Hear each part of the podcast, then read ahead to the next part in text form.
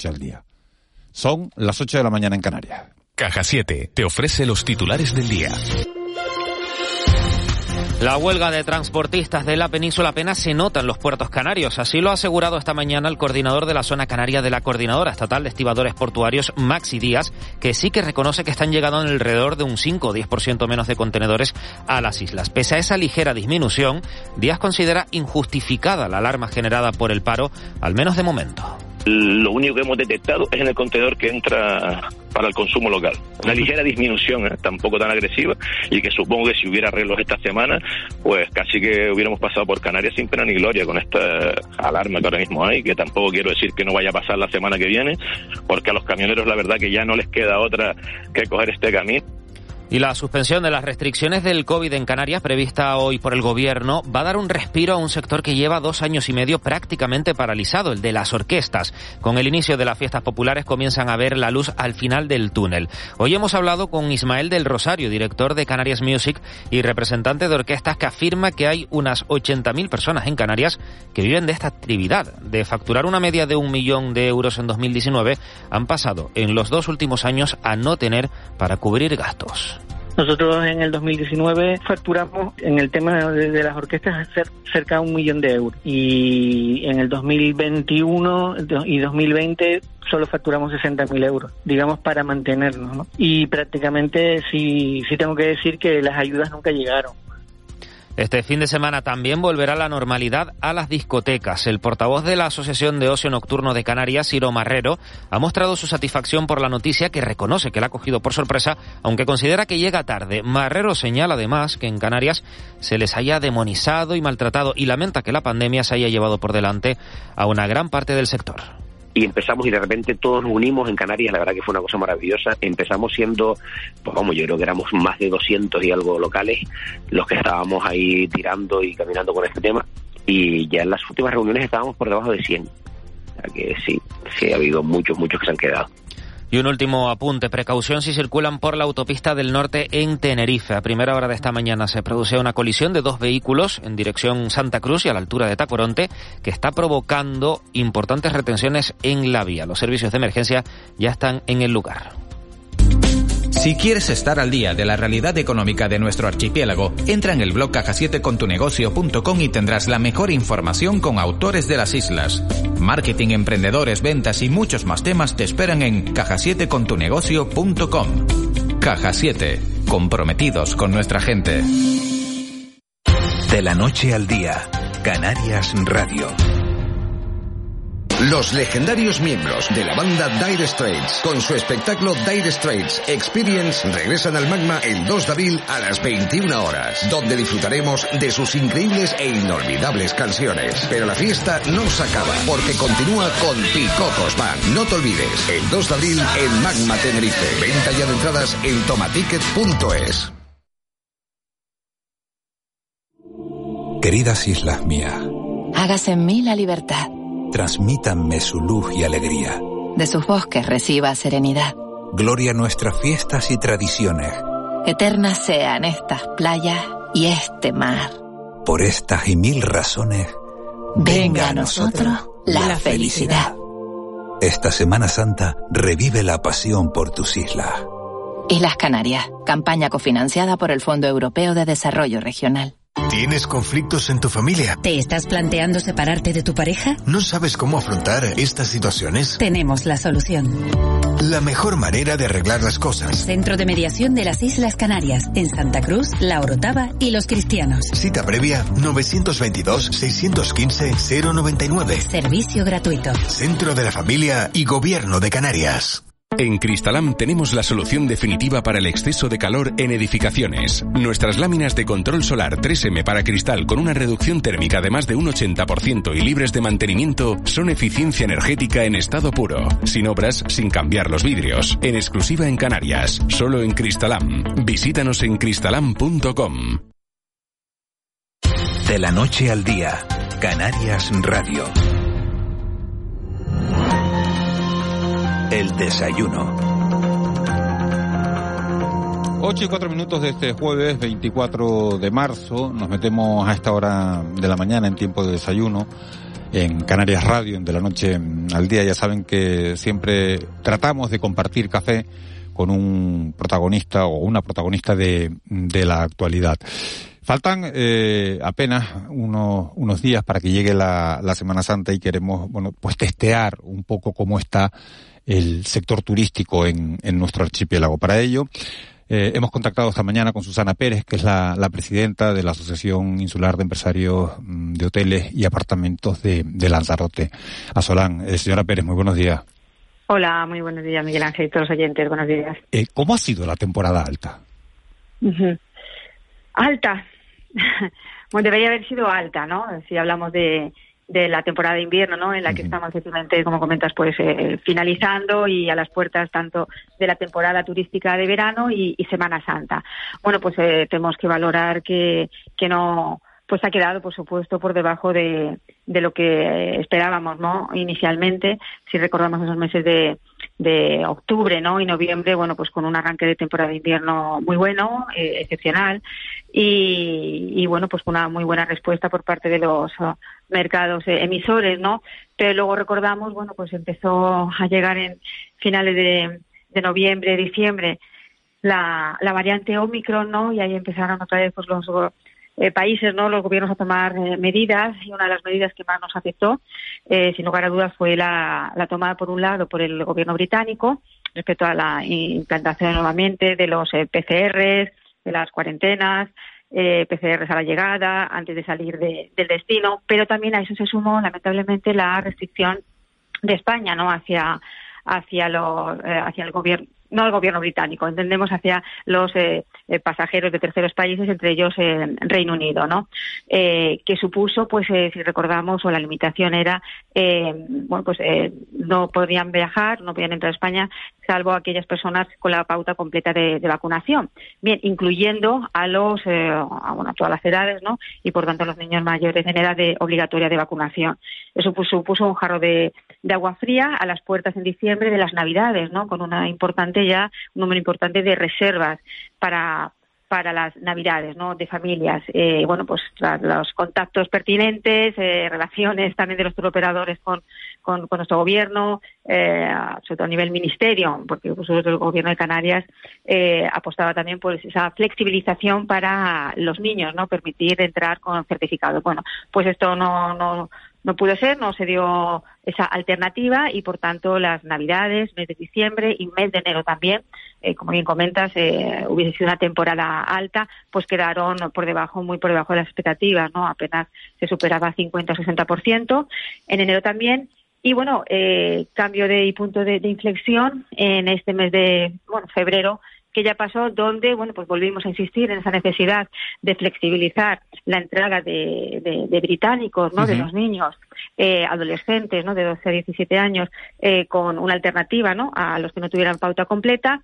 Se insistió muchísimo, eh, el gobierno de Canarias igualmente, puesto que en febrero teníamos las vacaciones de mid-term, que son las vacaciones de invierno, ¿no? Escolares, donde también hay un gran eh, potencial, ¿no? Y demanda, sobre todo, pues después de tantos meses, ¿no? De, de, de, COVID, hay una demanda importante en todos los mercados, sobre todo en el británico. Bueno, pues afortunadamente se, se flexibilizó y se cambió esta esa medida para el turismo eh, británico y por tanto eso se, se, se, notó se notó sin lugar a dudas en la segunda mitad de, de febrero eh, la llegada de británicos y las familias y por supuesto se, se mantiene por tanto ha habido dos tres meses eh, malos por debajo y bueno pues si sumamos eh, octubre noviembre y, y, bueno mitad de febrero lo que llamamos de, de marzo eh, como digo, por debajo de las expectativas, aunque hemos tenido unos meses, unos meses buenos. Como digo, esta medida, sí, no, digo que con sí, la vista ahora, no, digo que con la vista puesta ahora en la Semana Santa, por ejemplo, ¿qué ocupación Exacto. esperan tener ustedes en Semana Santa? Sí, las previsiones son, son buenas, son buenas, sobre todo también el mercado nacional está teniendo una muy buena respuesta eh, hacia las islas y habla por lo menos en, en Lanzarote, ¿no? donde tenemos un, el, el año pasado y en estos dos años ¿no? de, de, de pandemia, pues el mercado nacional ha optado eh, mucho, bueno, pues ante las medidas, ¿no? Y, y las diferentes olas eh, entre los países europeos, pues está optando por, eh, por permanecer, ¿no? Y viajar por, por España y las islas están siendo, en particular Lanzarote, una alternativa eh, muy buena y se está viendo en los, en los números, ¿no? Por tanto, buenas perspectivas para, para la Semana Santa, el mercado nacional, también el mercado canaria, canario y, y por supuesto pues el, el, británico, ¿no? Y aparte del, del francés. Lo que sí se ha notado, es decir, en el corto plazo podemos decir que hay movimiento de reservas, sin embargo, pues este escenario y si pasamos ya pues a, al escenario no pues lamentablemente bélico uh, de invasión no de, de, Rusia Ucrania eso sí que está, se está notando una ralentización eh, más allá de, de, a un mes vista no eh, la gente pues con, cautela a lo que se ha sumado también eh, no cautela porque bueno esperemos no y todos confiamos obviamente en que, que no vaya más no pero pero sí que genera incertidumbre y por otro lado eh, bueno el propio impacto no en, en, en, los precios no en los precios de bueno, pues combustible energía precios que está suponiendo pues un coste muy importante para las empresas para todos los sectores y entre ellas todas las que utilizan por supuesto energía y, y, combustible entre ellas las, las turísticas también transporte de, de viajeros eh, el rentacar y también, por supuesto, afecta a los bolsillos de las familias, ¿no? Por tanto, a, a, al potencial, ¿no? Eh, viajeros, turistas, y por tanto, eh, como digo, las reservas están se están ralentizando y se están realizando no más allá de, de un mes vista, ¿no?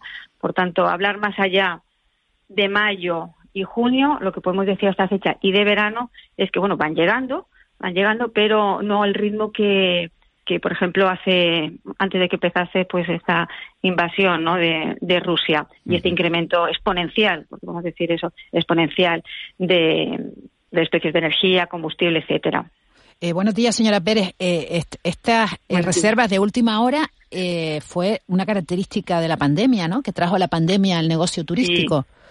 Sí, sí, efectivamente, porque bueno, eh, incluso se, se ha estado dando. Ahora bueno, pues nos vamos a encontrar con a partir del lunes con, al menos en, en España, pues eh, en el resto de los países también, pero en concreto en España, pues parece que una medida eh, nueva, ¿no? De, de no de la obligación, se levanta la obligación de estar confinado aún siendo positivo, ¿no? Parece, ¿no? Siendo leve, lo que significa que, que, bueno, pues uno más o menos podrá viajar, ¿no? eh, salir de casa, desplazarse, etcétera, pero efectivamente el elemento clave de esas reuniones de reuniones perdón, de reservas de última hora, eh, incluso cancelaciones de última hora, personas dispuestas a, viajar y con sus paquetes, se producían precisamente por por el COVID, por un lado. No sé si voy a estar eh, o voy a dar negativo de aquí a una semana, voy esperando eh, 15 días o incluso, como digo, pues dos, tres días antes o el día antes de salir de viaje, pues eh, tengo síntomas, me hago un test, doy positivo y por tanto cancelo. Así que ha sido un, un vaivén, un vaivén efectivamente de, de reservas y cancelaciones en todos estos meses. Por tanto, cuando muchos de los medios ¿no? nos preguntabais eh, las previsiones cómo, cómo van, cómo están las ocupaciones, pues eh, con altibajos durante todo durante todos estos estos meses. ¿Y, y esta situación cómo, cómo está afectando a los precios? Me, me, refiero, por un lado está el, eh, esta reserva de última hora, que claro, a ustedes les, me imagino que les genera problemas, y después está el, el, el marco, ¿no? El marco general de, de, de, inflación, de alza de precios, lo que usted ha comentado, ¿no? Los combustibles, la economía sí. familiar, ¿cómo, ¿cómo se repercuten los precios? Sí, pues por un lado, sin lugar a dudas, las, eh, las empresas, ¿no? Obviamente, afectando la, a los costes, a la cuenta de explotación y luego pues eh, vamos a ver lo que en lo que se va manteniendo, ¿no? Hay empresas que que bueno pues eh, optan por uh, reducir su, sus márgenes, eh, no repercutir precios, hay otras que, que tienen menos margen o depende al mercado al que se dirige, eh, pues con mayor o menor elasticidad eh, incrementan algo los precios, o sea, varía mucho por lo general, por lo general, de momento hay una hay un hay una tendencia al mantenimiento, es decir, no, se está incrementando. Por lo primero porque, eh, eh, sobre todo en la parte hotelera, ¿no? Otra cosa pues en, otro tipo de, de, actividades donde no hay una contratación previa. En la parte alojativa, hotelera, hay unos contratos firmados de año a año, ¿no?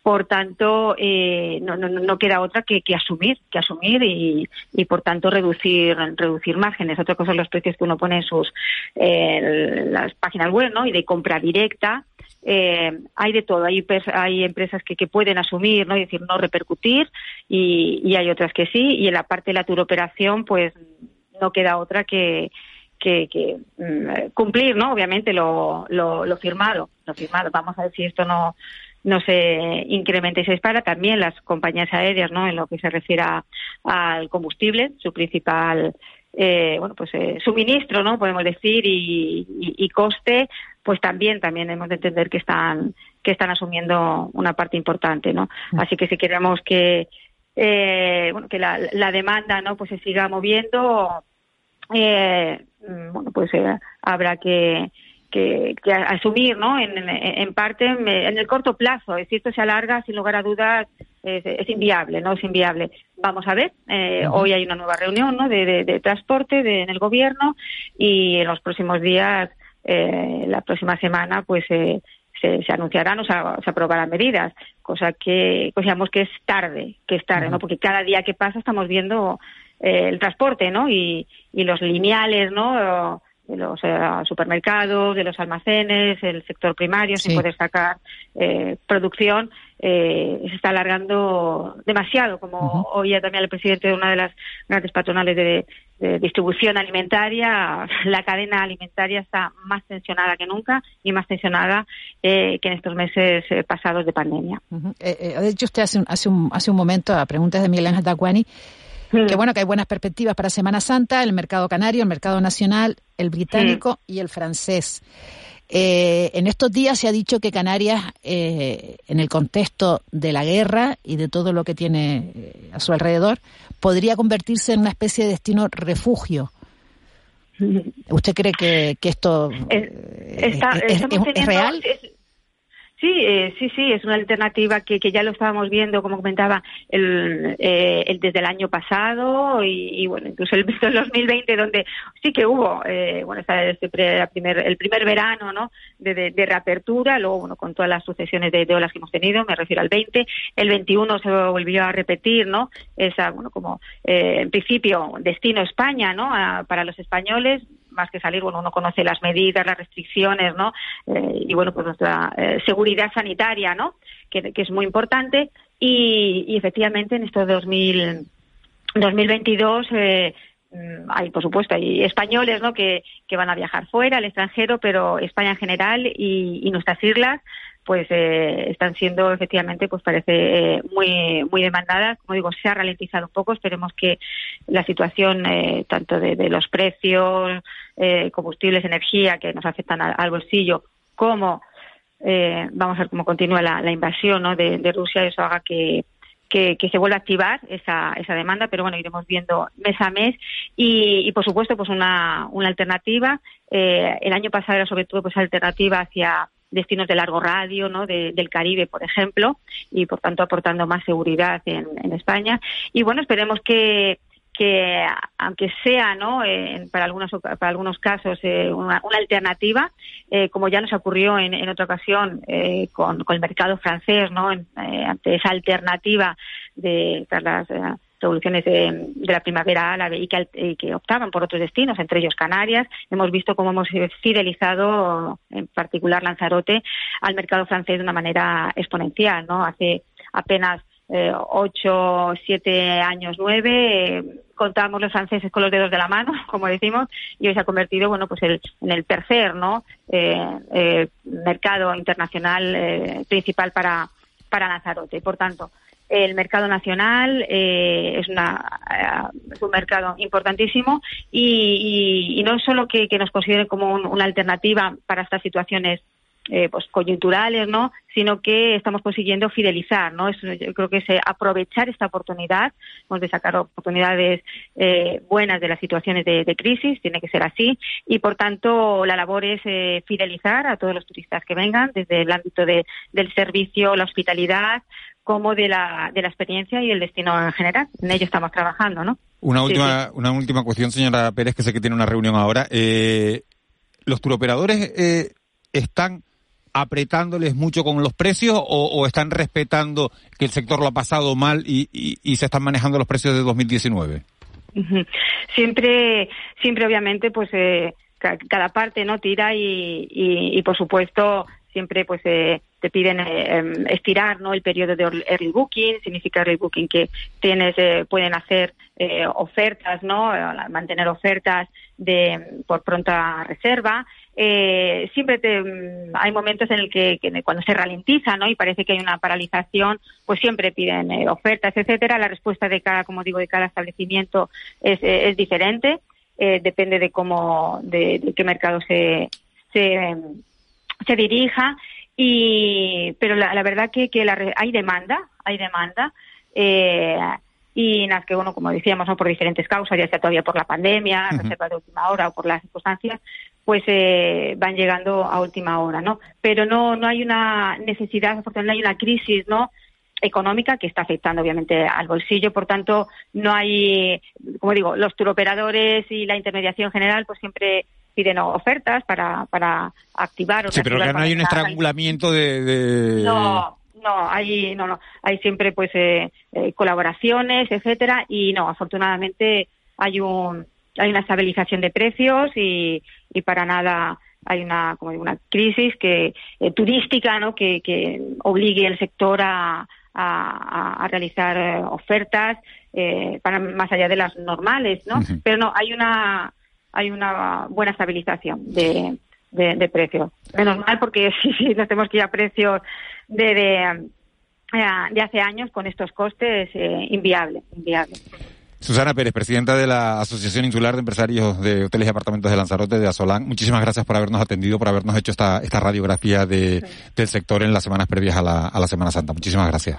Pues muchísimas gracias también a todos los oyentes. Buen día. Buen día. 8 y 21. De la noche al día, Canarias Radio. Vuelve a McDonald's el nuevo McFlurry de M&M's. Una combinación de tu helado favorito con deliciosos M&M's rellenos de cacahuete y chocolate. Pero eso no es todo. Tus M&M's pueden ir acompañados del sirope que más te guste para que lo disfrutes aún más. Solo en tus restaurantes McDonald's de Canarias. Escucha. Es el latido que me sale de dentro. Es mi brisa mi olor a mar, a sal y a vida. Es la risa y la calma de la mejor gente del mundo. Escucha, porque si sabes escuchar, te llamo. Ven y descubre La Palma, la llamada de la tierra. Islas Canarias, campaña cofinanciada con el Fondo Europeo de Desarrollo Regional y la Secretaría de Estado de Turismo. Haces sol y vas al parque. Te llevas una botella de agua de plástico, la reciclas en el contenedor amarillo y esa botella se transforma en la toalla de alguien que va a la playa. Se lleva una botella y la recicla. Y esa botella. Cuando reciclas, formas parte de un mundo que no deja de girar. Recicla más, mejor, siempre. Ayuntamiento de Las Palmas de Gran Canaria y Ecoembes. ¿Buscas cómo vender o comprar tu propiedad? En Bin Canarias somos especialistas en la venta de inmuebles residenciales y comerciales en Tenerife. Contamos con seis oficinas ubicadas en el sur de Tenerife y nuestro personal habla 14 idiomas. Bin Canarias, el mejor servicio para los mejores clientes de la mejor inmobiliaria. Contáctanos en el 922 78 72 10.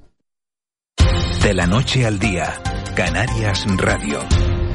8 y 23 minutos de la mañana de este jueves 24 de marzo. Vamos a abordar ahora otro de los asuntos que ha acaparado las portadas de los periódicos en, en los últimos días, incluyendo las portadas de hoy por la visita de, de, Pedro Sánchez a Ceuta y a Melilla. Nos referimos, como no, al cambio de postura del gobierno de España en torno a, a la posición, a su posición sobre el Sáhara Occidental. Estamos eh, queriendo eh, analizar eh, en Canarias Radio este, este asunto desde todas las perspectivas. Ayer hablábamos con Inés Miranda de Nueva Canarias, abogada, eh, que decía que, bueno, que, que, la posición de Marruecos, que, que, esta, que esta decisión de España eh, vulnera la, la, legalidad. Y hoy tenemos comunicación con, con una persona que, que opina todo lo, todo lo contrario. Es Rafael Esparza, eh, profesor de Sociología de la Universidad de Las Palmas de, de Gran Canaria, fue secretario general de, del Partido Socialista. Señor Esparza, muy buenos días. Buenos días. ¿Le ha cogido por sorpresa este cambio de postura del, del gobierno de España? No, no, no, no me ha cogido de sorpresa. Yo creo que era lo lógico, lo previsible y lo correcto, puesto que no hay un cambio de opinión, es decir, el, el Partido Socialista, eh, desde que Felipe González estaba en, en la oposición, donde tenía unas posturas eh, diferentes a las que tomó después, una vez siendo presidente del gobierno y conociendo pues la realidad, eh, comienza ya un cambio de posición con respecto a lo que al contencioso que se está, que estaba sucediendo en el Sáhara. Felipe González ya tomó unas posiciones, pacta eh, con el gobierno de Marruecos pues una serie de acuerdos que fueron importantísimos para la convivencia entre los dos países y para la solución de grandes problemas comunes que teníamos, entre ellos migraciones y, por supuesto, en aquel tiempo terrorismo y también eh, eh, el narcotráfico.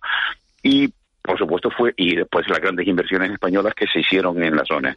Más tarde con Aznar hay una especie de merdamiento de la situación con la cuestión de Perejil y luego se recuperan otra vez con Zapatero. Zapatero además mm, dice públicamente, pues una posición manifiesta públicamente y la expone una posición, yo creo que idéntica a la que mm, tiene ahora Pedro Sánchez y que por una serie de circunstancias, fundamentalmente por las crisis económicas, no cuajó en una declaración conjunta de los de los dos gobiernos. Luego vino la etapa de Rajoy. La etapa de Rajoy fue una etapa eh, sin altibajos, una etapa. Y cuando eh, Pedro Sánchez comienza su mandato, comenzó también con una situación, yo creo que por los pactos y con por los socios que más o menos tenía, y luego se da cuenta realmente de que la razón estaba siempre en la política que el partido que el Partido Socialista y que los gobiernos socialistas habían tenido con respecto a lo que pasaba en, Marruecos y, hace eh, la declaración la declaración envía la carta que ha enviado ahora y que tanta polémica ha levantado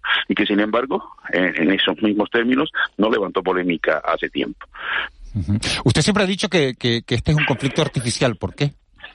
Sí, es un conflicto artificial, bueno, artificial, eh, artificial desde el punto de vista de que hay un diseño, es decir, hay un diseño, una una creación, es decir, el, el eh, hoy en día no podemos decir el Frente Polisario, es decir, tenemos que hablar de Argelia directamente, porque el Frente Polisario está sujeto a la política argelina, eh, que de predominio en la, en la en la zona del Magreb y del contencioso que mantiene Argelia con con Marruecos y que está impidiendo incluso, pues una solución interesante también para todo el norte de África, que es la construcción del Gran Magreb. Entonces, hoy en día se está eh, directamente actuando en en los intereses de la política argelina. Es decir, a Argelia no le interesa la solución del problema. A Argelia le interesa el problema en sí, porque ese problema en sí mantiene, es decir, la tensión en la zona, mantiene a Marruecos eh, con un gasto eh, y, con unas condiciones de deterioro que pueden ser importantes, aunque no tantas como, como ella pensaba, más deteriorada en estos momentos está Argelia, y luego ya Argelia no puede defender lo que defendía eh, al comienzo como paladín de los, de los pueblos oprimidos, todo lo contrario, eh, el pueblo más oprimido que hay hoy en día en la zona es el pueblo argelino, que no aguanta ya esa situación, que constantemente todos los viernes está saliendo a, a pedir soluciones, no para el Sáhara, sino para su propio para su propio territorio. Claro, entonces ya eso eso se acabó. Entonces el Polisario es un agente eh, eh, al servicio de Argelia, que además sigue engañando y sigue mintiendo. Es decir, ellos hablan del pueblo saharaui. Eh, hoy ha aparecido hasta ya, ya, están estas informaciones, pues ya más o menos se están haciendo públicas, aunque yo las tenía muy claras desde hace desde hace tiempo pero el pueblo, el, Frente Polisario controla pues a una parte del pueblo saharaui que no se calcula que como máximo máximo puede ser un 25 o un 24% de, eh, bueno, algunos hablan del 15 incluso, como eh, eh Ahmed Berikala del movimiento eh, eh, saharaui por la paz, que ha sido ministro hasta, hace, hasta hace muy poco tiempo del propio Polisario. Es decir, y eso pues, y sin embargo la mayor parte de lo que sería el pueblo, los saharauis con derecho a voto o sus sucesores están viviendo tranquilamente votando y eligiendo a sus representantes en el interior de Marruecos. Y una fracción mínima pues se encuentra en Mauritania y en el exterior. Esas son las cosas que no se dicen, se siguen, se siguen mintiendo con respecto a eso. Ellos siguen diciendo que son el único representante del, del pueblo saharaui y eso es totalmente falso. Si en sus propios campamentos ya hay alternativas que no han podido ser disueltas como en el pasado, porque las condiciones también han cambiado y hay móviles y hay otro tipo de, cosas para que la gente se entere de lo que pasa. Es decir, y eso es eh, eh, la maldita realidad. Siguen engañando diciendo que en el Aguerguer en el Grequerate, en la frontera, eh, donde hubo esto, este confrontamiento último, que la culpa es de Marruecos y que Marruecos es el agresor, cuando las propias Naciones Unidas les ha dicho públicamente varias veces que abandonen esa postura desde hace ya mucho tiempo, la postura que ellos tienen de enfrentamiento en ese tipo de zonas. Pero sin embargo siguen mintiendo, siguen mintiendo, siguen mintiendo. Dicen que tienen tantos habitantes en, en, en los campamentos y sin embargo no dan un censo, es decir, Naciones Unidas que se lo piden, a otras organizaciones internacionales que se lo piden, para saber realmente cuántas personas hay allí y de estas personas cuántas personas son las que pertenecían al antiguo censo o eh, español o a descendientes suyos. Eh, es decir, es un, es un puro bluff, es decir, mantenido fundamentalmente en función de los intereses eh, geoestratégicos mm, argelinos. ¿Sí? sí, buenos días, buenos días, señor Esparza. sin embargo, esta, esta semana en el debate del Estado de la Nacionalidad, el presidente Ángel Víctor Torres eh, señaló directamente al Frente Polisario como, como interlocutor. Y, eh, y unida a esta, eh, han dicho, ha dicho Pedro Sánchez, el acuerdo debe ser entre las dos partes, entre Marruecos y el Frente Polisario. pues son dos preguntas, ¿no? ¿Es posible, el, en este contexto que usted esté describiendo, es posible ese acuerdo? Bueno, es decir, realmente no lo dice solo, no lo dice la posición española, lo dice las Naciones Unidas. Sí, Naciones Unidas, pero no solo son estos dos actores para Naciones Unidas y el Consejo de Seguridad y, la, y el Comité de los 24, eh, la cuarta comisión se llama ahora, eh, son cuatro actores. ¿eh? España no. Los cuatro actores son Argelia, Marruecos, Mauritania y el Polisario. Decir, que no solo son dos actores, eh, son cuatro actores los que tienen que eh, intentar resolver esta situación. Entonces, en estos momentos, eh, se plantea dentro del propio Polisario que ya su monopolio, podríamos decir, su control de la legitimidad internacional con respecto a los intereses del pueblo saharaui está puesto en cuestión por los propios polisarios, podríamos decir, disidentes y que plantean posiciones diferentes y que por primera vez han cuajado en unas posiciones muy claras, eh, como son las de Ahmed Berikala y el movimiento saharaui eh, por la paz, eh, que ya por, ya por lo pronto, es decir, ya es algo público, notorio y que ha salido y que son, las manifestaciones son claras y que no han podido ser reprimidos como en el pasado. Eso es lo que pasa. Que si yo veo solución, sí, veo una solución. la solución es que los, los actores, fundamentalmente Argelia y Marruecos, se den cuenta de eh, lo que están haciendo y que lo que están haciendo va contra los propios intereses de sus pueblos, eh, de, la Unión, del Gran Magrib, que es una gran solución y una presentación de alternativa frente a Europa eh, posible. Argelia yo creo que va a cambiar, es decir, ya están cambiando lo que ha cambiado Alemania, Estados Unidos, Francia, España ahora, probablemente Inglaterra, dentro de, de, de, pronto, de poco la Unión Europea y las propias Naciones Unidas que ya llevan cambiando desde hace 20 años, donde no citan la palabra referente como solución. No la citan desde hace veintipico años. Citan otras posiciones, entre las que está la que ha mantenido ahora el presidente Sánchez. Por eso digo yo que sí, yo, yo soy optimista de que se reflexionen, que se consigan y que al final, dentro del propio pueblo polisario, entre comillas, las diferentes sensibilidades que hay, que son bastantes sensibilidades, que no es una unidad monolítica, bueno, pues puedan entonces plantear una solución a el grave conflicto y sufrimientos que tienen los saharauis que están viviendo eh, en los campamentos. Eh, vigilados por un doble cordón, el cordón argelino y el cordón polisario, es decir, que los, los, mantienen en, gran parte a muchos de ellos eh, contra su voluntad, es decir, casi secuestrados.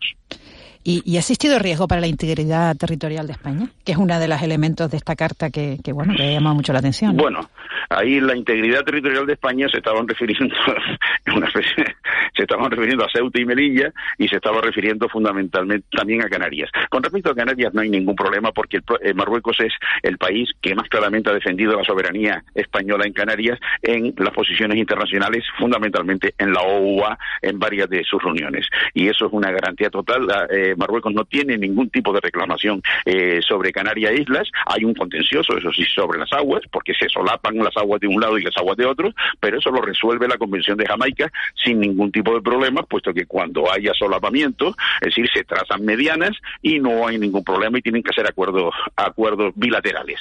¿Que han habido declaraciones eh, unilaterales? Sí, la última de Marruecos es una declaración unilateral y España ya lo hizo unos años antes cuando incrementa eh, sus aguas territoriales y no los comunica directamente a Marruecos. También es que esas cuestiones hay, hay que entender, es decir, que, que, que fallan por ambos lados. Que por supuesto hay planteamientos unilaterales que hay que, que hay que acabar con ellos y que tienen que ser todos eh, en conversación, en diálogo, sí, y eso es lo que más o menos intenta hacer eh, este nuevo relanzamiento de las relaciones hispano eh, hispano marroquíes. Yo quiero, por tanto, y después con respecto a Ceuta y Melilla, bueno, esto es una, una opinión muy particular mía, así como las otras que he mantenido siempre desde el año 2005, es decir, eh, eh, están en coincidencia, me refiero, con los gobiernos que el PSOE ha tenido, es eh, en esta, bueno, pues eh, el problema de Ceuta y Melilla.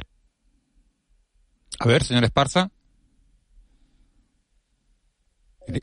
Era interesante lo que iba a, contar Rafael Esparza porque decía que era una opinión muy personal y Rafael Esparza es un hombre que, que, que a ver si podemos recuperar la, la, comunicación con él.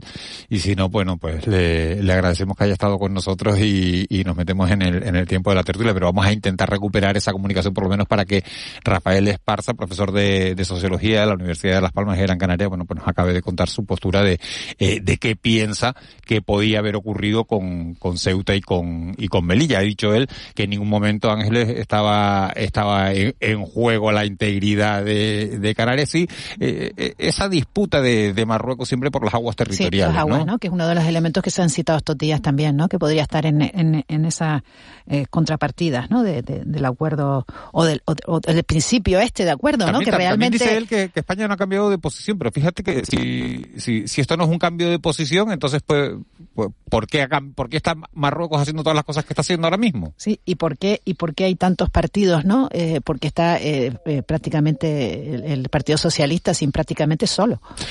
Bueno, pues parece, parece que, parece que tenemos, vamos a seguir con este tema enseguida con, con Leopoldo Fernández Cabeza de Vaca y Manolo Mederos que se van a incorporar a la, a la tertulia, pero, porque sí, porque Rafael Esparza definitivamente me comunican que, que no, que, queda da apagado, con lo cual eh, pues, entiendo que, que, que, algo tan básico como que se ha quedado sin, sin batería seguramente Rafael Esparza, al que desde aquí le mandamos un abrazo grande y le damos las gracias por haber participado.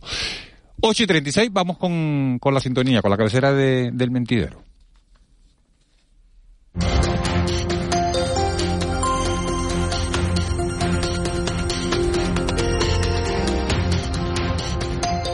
Manuel Medero, muy buenos días.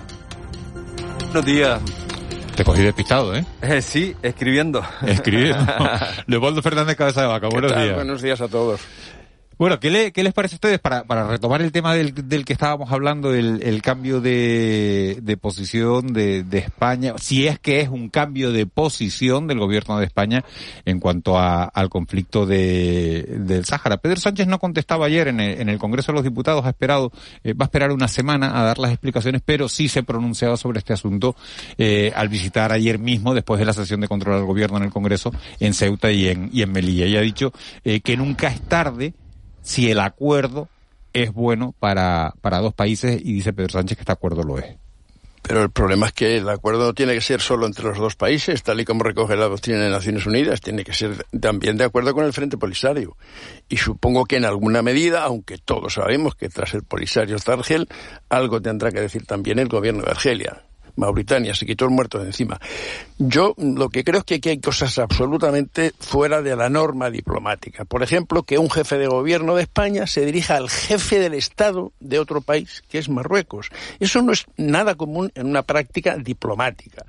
Después que tampoco, tampoco me imagino al rey escribiéndole al rey de Marruecos sobre, pues temas, sobre temas Perdona, querido Manolo, Manolo, lo normal es que un jefe de Estado se dirija a otro jefe de Estado, no un jefe de gobierno a otro jefe de Estado. Me estoy imagino, de lo me imagino el de Francia, la práctica el de Francia que tiene poder, pero al español, al rey, no me lo imagino escribiéndolo. Pero perdona, es el jefe del Estado, Manolo. Es que sí, pero hay prácticas es diplomáticas. es política. No, no es, diplomacia. No es, es un, diplomacia. No un encuentro y en diplomacia, la diplomacia los acuerdos, la lleva el Ministerio en diplomacia los acuerdos requieren también un tratado que tiene que pasar, según la Constitución, por las Cortes españolas porque está así establecido. Entonces, yo no digo que sea bueno o sea malo, a lo mejor resulta que esto arregla el problema. Y de todas formas, Pero- yo tengo la sensación la de que cuestión- esa carta, esa carta, el destino de esa carta no era hacerla pública. ¿Por qué la hace el pública de esa el gobierno carta de está dentro, Marruecos? está dentro de las negociaciones. Pero y ¿por qué luego, la hace y luego- pública un Y luego gobierno? habría habido, el primer viaje a lo mejor le correspondería al rey. El primer viaje después de este tratado, pero no era, no era una carta para hacerla pública. Yo tengo la sensación, la hizo Sí, pública que- Marruecos y le rompió es que la papel- estrategia del gobierno. El papel que, que le damos a- en España a- al rey, ¿no? Al jefe del Estado es diferente al, al, Totalmente el- el- al diferente. que hay en otras, Al en, en una república. Por ejemplo, le damos un, papel más entre comillas, ¿no? lo, De, di- de- lo de- dice la de- de Constitución. representa- Ángeles, representativo. El, el rey reina, pero no gobierna. Cierto. Eso es así. Sí, sí, eh, siendo así, siendo así, Pero que tú dices que tú dices que la relación debe ser de rey a rey, de jefe de Estado a jefe de jefe Estado. de gobierno yo a estoy jefe más de de acuerdo con Manolo. No es su homólogo, no es su homólogo, es su homólogo monárquico, pero no su No, homólogo. perdona, es su homólogo. real Manolo, de poder. por favor, su- no- su no homólogo- tergiversemos pero, las pero mira, palabras. del, del mismo, Jefe del del mismo Estado, modo, no del del mismo, gobierno. del mismo modo que el presidente del gobierno de Marruecos no tiene el poder que tiene el rey en Marruecos. Esa es otra cosa, porque No, es no, un rey absoluto absolutamente o es una especie de monarquía absoluta y la nuestra es una monarquía representativa y no y repito, el rey es una figura institucional. Yo sinceramente etcétera. creo que la diplomacia lo que hubiese marcado son acuerdos prácticamente secretos y luego un acto en el primer viaje del rey. Que no se ha hecho del bien. Rey, del rey a Marruecos. Que no se ha hecho bien es que no se ha hecho bien porque Marruecos filtró esa carta. Manolo. Filtró esa carta y porque rompió le la interesaba, estrategia. le interesaba Le en su interesaba conflicto con amar- Argelia. amarrar en su el tema En su inmediatamente. conflicto con Argelia.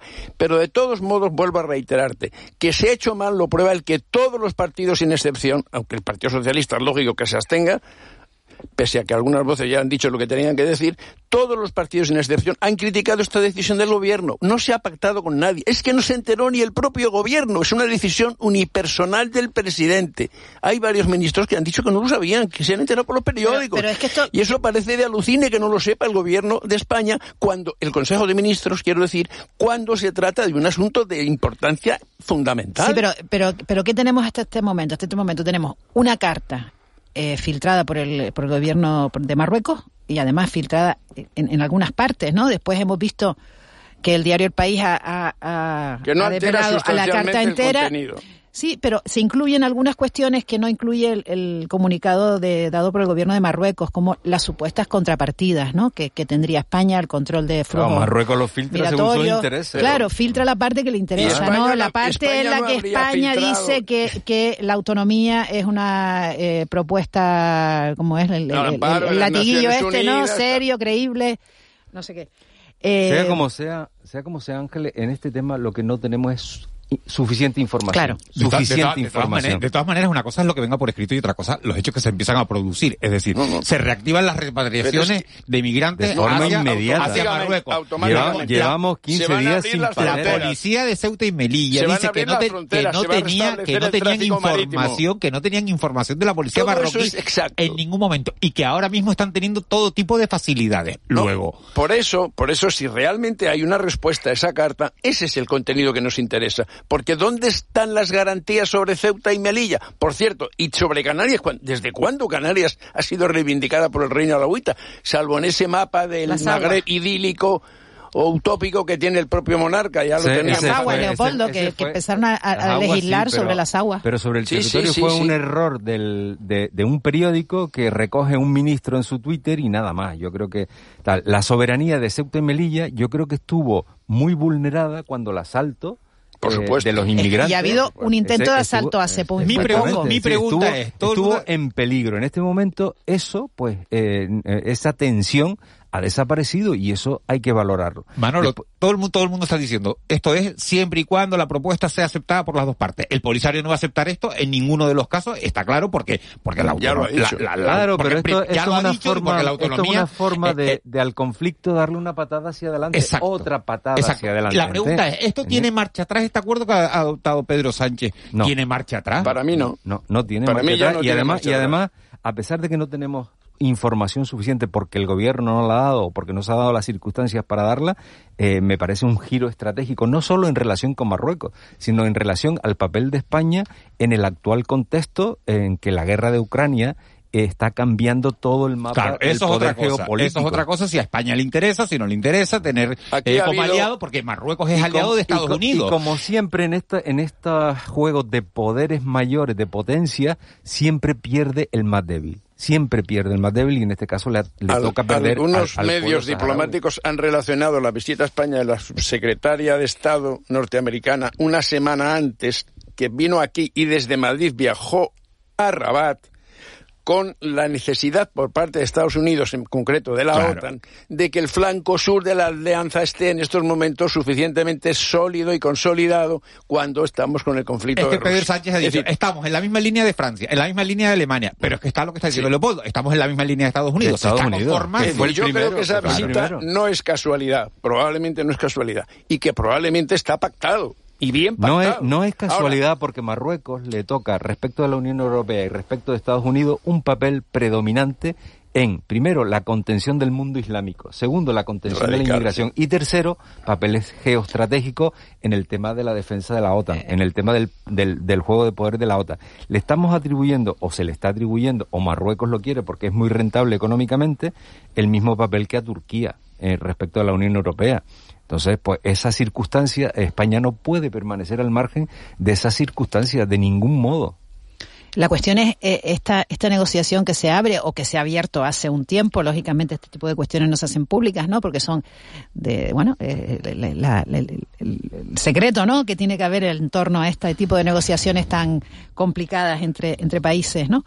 El, el, ayer decía el ministro de Exteriores español que eh, a mí me parece una, una novedad, ¿no? Que, que España eh, va a ser agente en, en las negociaciones, o sea, que no se va a quedar al margen, sino que va a intervenir activamente en las, en las negociaciones que, que se, que se monten, ¿no? Sin y, por otro, y por otro lado, y por otro lado, mm, eh, estamos eh, cerrando, un- supuestamente estamos cerrando un trato con Marruecos, ¿no? Que, que mm, por simplificar es eh, nosotros reconocemos eh, tu posición acerca del Sáhara Occidental, tú pues eh, das a cambio alguna serie de cosas, ¿no? Eh, por ejemplo, el control del flujo migratorio, que nos interesa particularmente, eh, la integridad territorial de Ceuta y Melilla y, y algunas cosas más.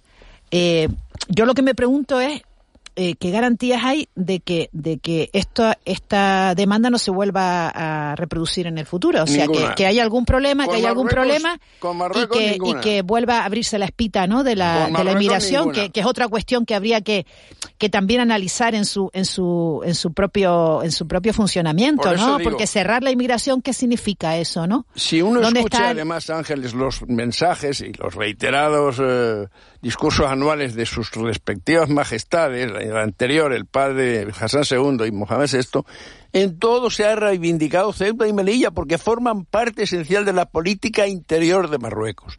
De todos, entonces garantías como no las den por escrito y aún así, Y aún ¿qué así, pasó en. Perejil? Yo no me fío de, de Marruecos. Y vuelve a insistir en una cuestión que me parece Marruecos, esencial.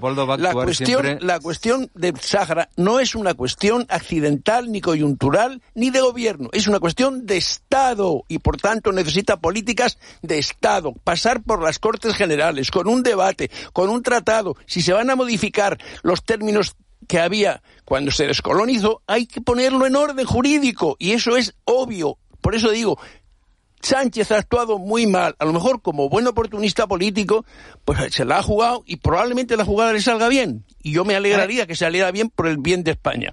Pero creo que ha actuado con opacidad, con nocturnidad, con premeditación, con alevosía, con Vamos, todo lo que no vamos, se puede vamos, actuar. vamos, vamos a admitir la, Leopoldo, vamos a admitir la menor. La menor, que es la tuya, la que quieres discutir, es que eh, eh, lo ha hecho mal desde el punto de vista eh, diplomático, táctico, de No, no, prensa. no, como jefe de gobierno lo ha Pero hecho bueno, fatal. vamos, vamos al fondo del asunto, vamos al fondo, El fondo del asunto, ¿le interesa El España? fondo del asunto, claro, ese- esa es la clave. Esta mañana estaba leyendo un artículo en El Mundo en el que se informaba de que eh, Macron pide a España, cosa rara, porque no habíamos oído algo similar, pide a España que sea España la que financie el gaseoducto que va desde Cádiz hasta los Pirineos.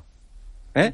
Eh, eh, evidentemente eso es lo que se está negociando de fondo, que España se convierta en un hub de, de, suministro, gas- del gas gas- apar- de suministro de gas a toda Europa. ¿Quién va a financiar ese gaseoducto que atraviese España? Eh, Francia, eh, eh, Sí, eh, pero- pero España de- quiere que lo financien la Unión Europea. pero de momento la ya cuestión, Francia está Manolo, diciendo, no, no, no, financienlo ustedes y cobren por ello. por Eso el a mí me parece una cuestión absolutamente pero fíjate- accidental. Fíjate, lo, ah, ¿cómo que accidental? Pero si está cortado ¿Cómo que el- accidental? pero es- si ese es- gas que va a venir a España- es- Accidental Manolo. es que sea el rey o sea el presidente Manolo, del que gobierno. ese gas que venga es de Argelia, no es de Marruecos, es de Sí, Argelia. pero- pero y tú hasta sabes- que no se re- re- reparen los problemas que tenga entre ellos Marruecos, Marruecos y Argelia, no se arreglará el tema. No, no, pero Ni es que hay dos gaseoductos. Uno que un pasa por Marruecos, que hay dos gaseoductos, hay dos gaseoductos, Leopoldo. Uno que pasa por Marruecos y otro que no pasa por Marruecos. Sí, el que va directamente El que va a directamente. Almería. Sí, pero Claro, que sale de. Argelia. Pero Ent- sale de Argelia. Sale, si es que- sale de Argelia. ¿Y, y por qué Argelia- Marruecos le pide a España que le suministre, que le ¿crees suministre gas? crees- ¿Crees que no Argelia, ¿crees de- que de Argelia no está gasoducto. interesada en ocupar el papel que ocupaba Putin en Europa?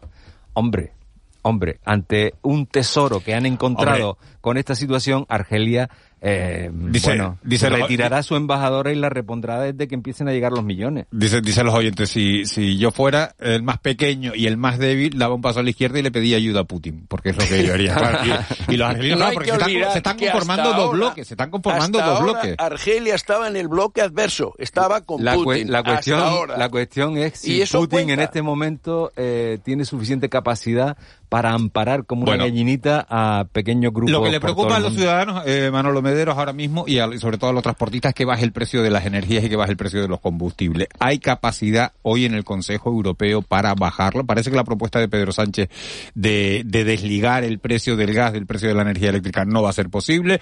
Eh, hay otras opciones sobre la mesa, que es topar eh, el precio, poner un precio máximo a, a- a la energía, a la energía eléctrica, al gas en este caso. Eh, ¿Creen ustedes que se va a producir una, una bajada de los combustibles? Y dos, ¿cómo es posible que se sienten tres ministras hoy con los transportistas, pero no estén en la mesa de negociación los transportistas que están en huelga? Pues el disparate del gobierno, de, de negar la mayor y de atribuir a la extrema derecha una minoría eh, sindical o una minoría de camioneros que resulta que tienen capacidad suficiente para paralizar un país. O para hacer piquetes. O para hacer piquetes. Para hacer piquetes Manolo, violentos, lo que- lo que además, tú quieras, no informativos, Lo que tú quieras, pero Es decir, esta una minoría gente ha con parado capacidad, el país. sí, vale, Y con no pique- puede con ser piquetes, que tú con te violencia. niegues a sentarte con ellos, porque no lo van a aceptar. Es más, se han pasado a estos señores buena parte de las grandes patronales, ya lo han anunciado. Y algunos taxistas y algunos pequeños camioneros o autónomos. Es que eso es así. No se puede. Yo no conozco ningún precedente donde se niegue representatividad a un sector que es capaz de paralizar un país. Sinceramente, no lo A un entiendo. sector, eh, si acabas de reconocerlo, la- Leopoldo, no es un sector, es Bueno, una minoría. Una minoría. Una Lo que tú minoría violenta que Pero no violencia. todos son violentos, Manolo. Pero no el- el todos son gobierno- el gobierno solo son de reconoce- extrema derecha. El gobierno solo reconoce la representatividad del sector al Comité Nacional de Transporte, que es el, pues, bueno, Pues el, naturalmente, Pues un momento, un momento, el, natu- el, organizado de manera eh, Legal. con garantías, de manera legal, Sí, con sí, sí. garantías. Oiga, yo, es que eh, antes hablábamos con, con Lucha Autónomo, que es otra organización que ha surgido de las redes sociales, plata- una plataforma eh, que, que se maneja a, a partir de Instagram y, y de Twitter, ¿no? O sea, eh, a partir de ahí organizan el movimiento. Claro, eso tiene, eh, ¿cómo garantizas que, que todas las personas que acuden a esas, a esas eh, redes sociales realmente son del sector? Claro, realmente, modo- ¿cómo, ¿cómo te gobiernas? No, De- eh, hay ahí unas claro, cosas De eh, algún, modo, de algún modo el gobierno tiene que tener interlocutores válidos. que sean representativos. Válidos y Claro, representativos. pero- que no puede ocurrir Pero que si un es que grupo este- de Pero Manolo, no sí, puede ocurrir pero que ahí grupo de quería llegar yo, decís- Manolo. El- el- la cuestión es, eh, es verdad que el Comité Nacional eh, es legal.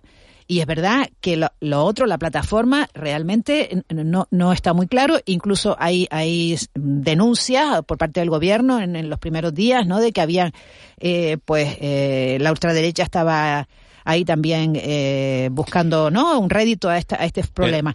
Entonces, eh, eh, pero la situación, la realidad, la realidad cuál es? Que estamos en, en el filo de la navaja. No, la la realidad, Ángeles, es que es que está la- a punto de gripar la economía. Entonces, entonces eh, eh, a grandes eh, desafíos, pues grandes soluciones. Bueno, pues, o sea, pero eh, la eh, solución eh, no es negar el diálogo. Y te digo una cosa muy clara. Ah, Los tiempos están cambiando y tú antes hablabas de las redes sociales. Son un fenómeno imparable. Y hoy, hoy han conseguido que esta gente, que es minoritaria o no representativa, se organice como si fuera mayoritaria. Y los grandes sindicatos no pintan absolutamente nada. Es más, ayer convocaron una manifestación para protestar contra el precio de la luz. En toda España fueron 2.500 personas. ¿Qué es lo que está pasando aquí? Algo está cambiando. Será fruto de las redes sociales, será fruto de la espontaneidad de la sociedad, será fruto del descontento, de la decepción, de lo que queramos. Pero lo que tú no puedes es, si hay un incendio, no sofocarlo. ¿Qué quieres? ¿Echarle más gasolina? Porque negar No, yo hablar te- con yo te- ellos yo es echar gasolina. yo- yo- estamos, ¿Eh, esta- sí? estamos viviendo un momento importante a ese nivel. O sea, pero no puede ocurrir que un grupo de vecinos por redes sociales se organicen, asalten el Ayuntamiento de Las Palmas, lo destrocen, lo paralicen es y, otra nos historia. sentemos, y nos sentemos a dialogar con ellos. Esa es otra porque, historia. Porque lo han hecho por Internet y qué bien. No, no, creo que no. Y un gobierno no puede respirar así ni puede actuar así. El gobierno tiene que tener claro quiénes son los interlocutores eh, que canalizan esos sectores. ¿Pero de qué va a servir la reunión de hoy entonces? si no lo o sea, reconocen pero los otros y pero- siguen en huelga. Pero vamos a ver, si el Comité Nacional eh, representa a las empresas, ¿eh? A las empresas, grandes a las empresas, grandes a las empresas, grandes- a las las grandes empresas, que es una de las cuestiones que critican, ¿no? Los- los trabajadores. pero sí, sí, exacto. Los Eh, sindicatos, eh, que ¿por los qué? trabajadores Pero, son Leopoldo, más, más déjame terminar empresarios una que frase. trabajadores. Mira, si, si el Comité Nacional eh, representa a las grandes empresas, pues representa un montón de vehículos, ¿no?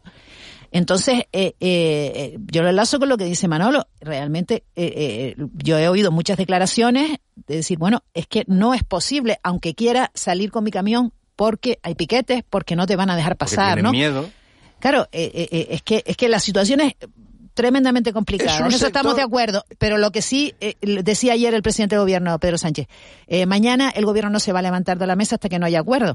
Pero Claro, si el acuerdo no pero lo si el consigue- acuerdo no lo no lo con consigue nosotros, con pues los que están fuera del sistema, pues claro. Es que es un sector absolutamente atomizado. Hay más de 150.000 camioneros que son autónomos y estos son los que se han puesto en huelga porque no se consideran representados por los otros. ¿Que es una huelga fuera del circuito normal? Creo que sí. Ya vam- vamos a llamarla ilegal, si no queremos llamarla solo irregular. Y después, y después Pero la realidad no es que si no- se a- dialoga con esta gente, no, deponen su actitud. No vamos a ser inocentes. Y va a ser un no vamos a ser inocentes a nuestras edades, no podemos ser inocentes y pensar que no hay nadie detrás, que esto es espontáneo, que etcétera, etcétera. No, yo creo que esa inocencia. Yo eh, eh, procedo de familia se campesina y te puedo asegurar que lo que atañe la al campo es espontáneo. Cuando se agita la calle de esa manera, eh, al- eh, siempre, si no estaban en al principio, llegan después y siguen alentando. Decir, y, y esto también lo tenemos que tener claro, es decir, que no es oro todo lo que reluce. Que no, Manolo, pero hay un profundo descontento social. Y yo repito, Pero procedo de una familia campesina. evidentemente, evidentemente sí. Yo Mira, cuando el- me eh, hablan de problemas en eh, el campo ver, sé de lo ¿cómo, que se habla. ¿Cómo no puede haber descontento social si hemos salido de una pandemia eh, eh, en la que afortunadamente se ha amortiguado mucho la caída gracias a la intervención de las políticas públicas? Y a pesar de eso, ha quedado en la cuneta muchísima gente. Es decir, es que estamos, salimos de la pandemia y entramos en una guerra donde cambia todo el panorama y eh, eh, el primer síntoma son el carburante, los precios, Pero todo eso- lo que perdona, afecta perdona, Son unos problemas perdona, de una perdona. dimensión. Eso no es De una verdad, dimensión eso no es verdad. de- Los que los, afrontamos. los precios y los carburantes ya habían subido antes de que Putin Sí, sí, invadiera pero se, se han, Ucrania. agu- se han Bueno, pero agudizado. ahora se ha agudizado, Pero ahora se ya han estaba, ya había un problema social relevante, especialmente se por la han, subida de se han precios agudizado de y, las se han- y con esta huelga del transporte se agudizan mucho más y evidentemente la gente en este momento Pues- lo que tienen es miedo al futuro, incertidumbre y ante la incertidumbre No, y algunos Y el órdago de Putin ayer diciendo que, que el gas lo hay que pagarlo en rublo. en rublo. Pues ya ¿Dónde, dónde- dónde consigue, dónde ver- se consigue rublo? A ver ¿Dónde se compran rublos? A ver no? lo que dice hoy la Unión Europea. Claro, Yo creo porque que si los que poner cobra- si los cobran euros no pueden cambiar. No, pero eleva la divisa Habrá- suya, ¿no? Su, su habrá- moneda la eleva. ¿Habrá y- bajada de precios o no habrá bajada de precios? En Yo este creo que momento sí. yo creo que Yo sí, creo pero que en sí. este Y que- momento va a y tardar que un la poquito. OTAN no puede dejar de echar el pulso que está empezando a echar con esos nuevos eh, desplazamientos de tropas en, en las zonas fronterizas o en los países fronterizos con Rusia, porque ya está bien dejarle el campo libre a este señor. Que hay un riesgo real, lo hubo efectivamente también en el 62 cuando la crisis de los misiles en Cuba, pero este señor no se puede ni ir de rositas ni con la amenaza de utilizar eh, el arma nuclear o, o- o la guerra química o bacteriológica que, que, avasalla a todo el mundo y todo el mundo se eche para atrás. No puede ser. La OTAN tiene que dar un paso adelante con el enorme riesgo que supone, pero lo que no puedes es rendirte a tu adversario. No puede ser. Yo con respecto a la bajada de precios creo que sí bajarán, pero tardará un poco en bajar todo esto porque eh, también aquí hay otro factor que está influyendo muchísimo y es el buitreo sobre la situación. Y las compañías energéticas están buitreando con este tema, llevan tiempo buitreando. Siempre y, lo han hecho. Y, y en el sector de la alimentación también se está buitreando. Aunque hay existencia, es decir, vas al supermercado y los precios pues han subido hasta un 40 y un 50%. Así que unos suben porque tienen que subir y otros, suben, por contagio o por unirse a por, puro por unirse a la marea, por puro de mercado, por puro Estoy de acuerdo con lo que dice y, Manolo. Y luego hay un factor, hay un factor, es decir, el pulso, igual que antes ustedes hablaban de las redes sociales, el pulso en este momento, el pulso es entre en la globalización es entre las grandes empresas a las que le hemos confiado en nuestra vida y los estados. Y este pulso lo tienen que ganar los estados contra las empresas, contra las grandes empresas globalizadas. Porque si no, es que nos van a someter a sus criterios permanentemente.